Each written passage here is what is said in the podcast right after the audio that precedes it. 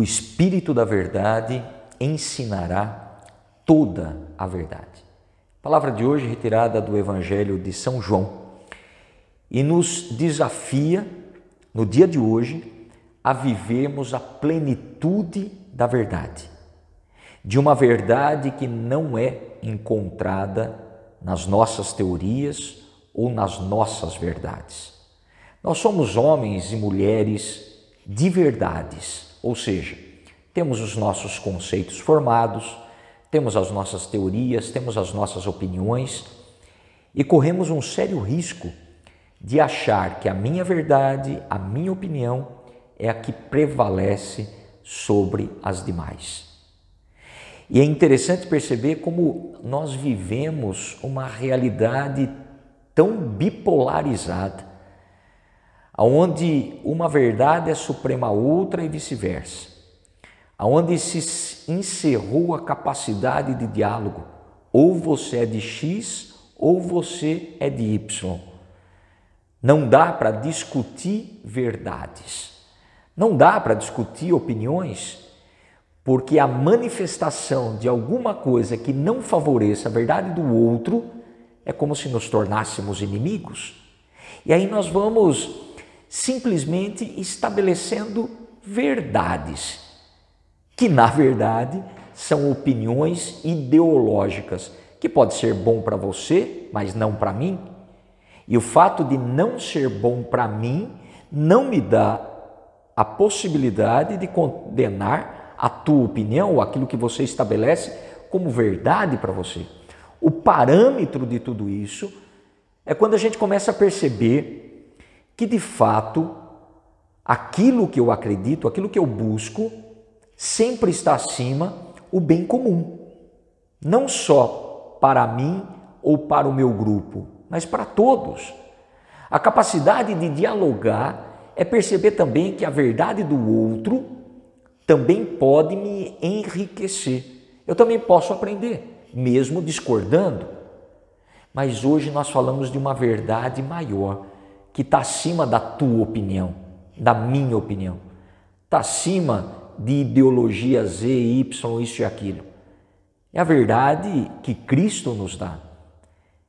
É a verdade que o Espírito Santo nos sopra e que vai nos dando a consciência que somos filhos da luz, homens e mulheres que deveriam caminhar na transparência e na verdade acima de tudo, e não nos perdermos em pequenas justificativas, onde temos muitas vezes a capacidade de dizer que é só uma mentirinha para não prejudicar. Não existe pequena mentira ou grande mentira.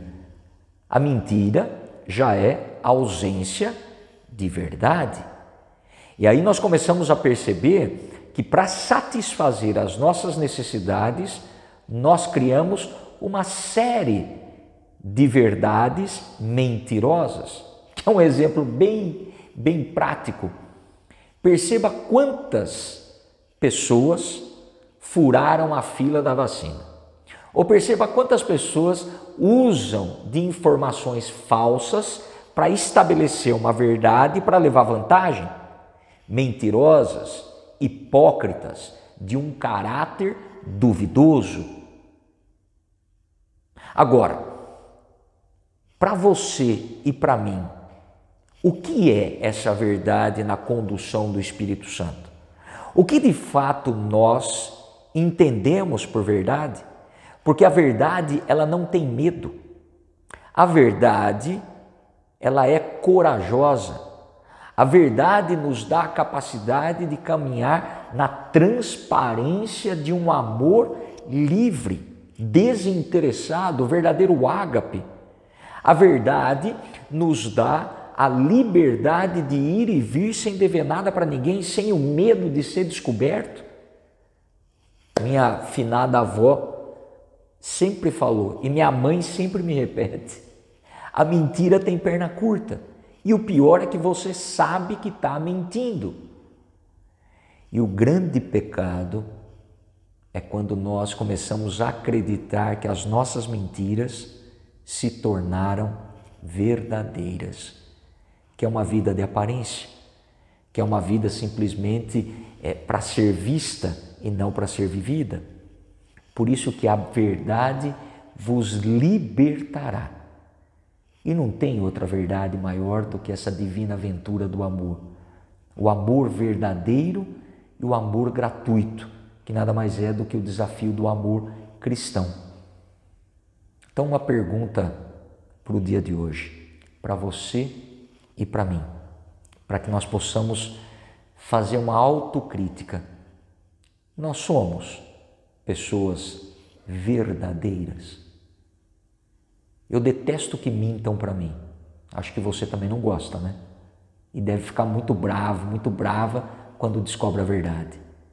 Se nós não gostamos da mentira para nós, também deveríamos nos esforçar para não mentir para ninguém.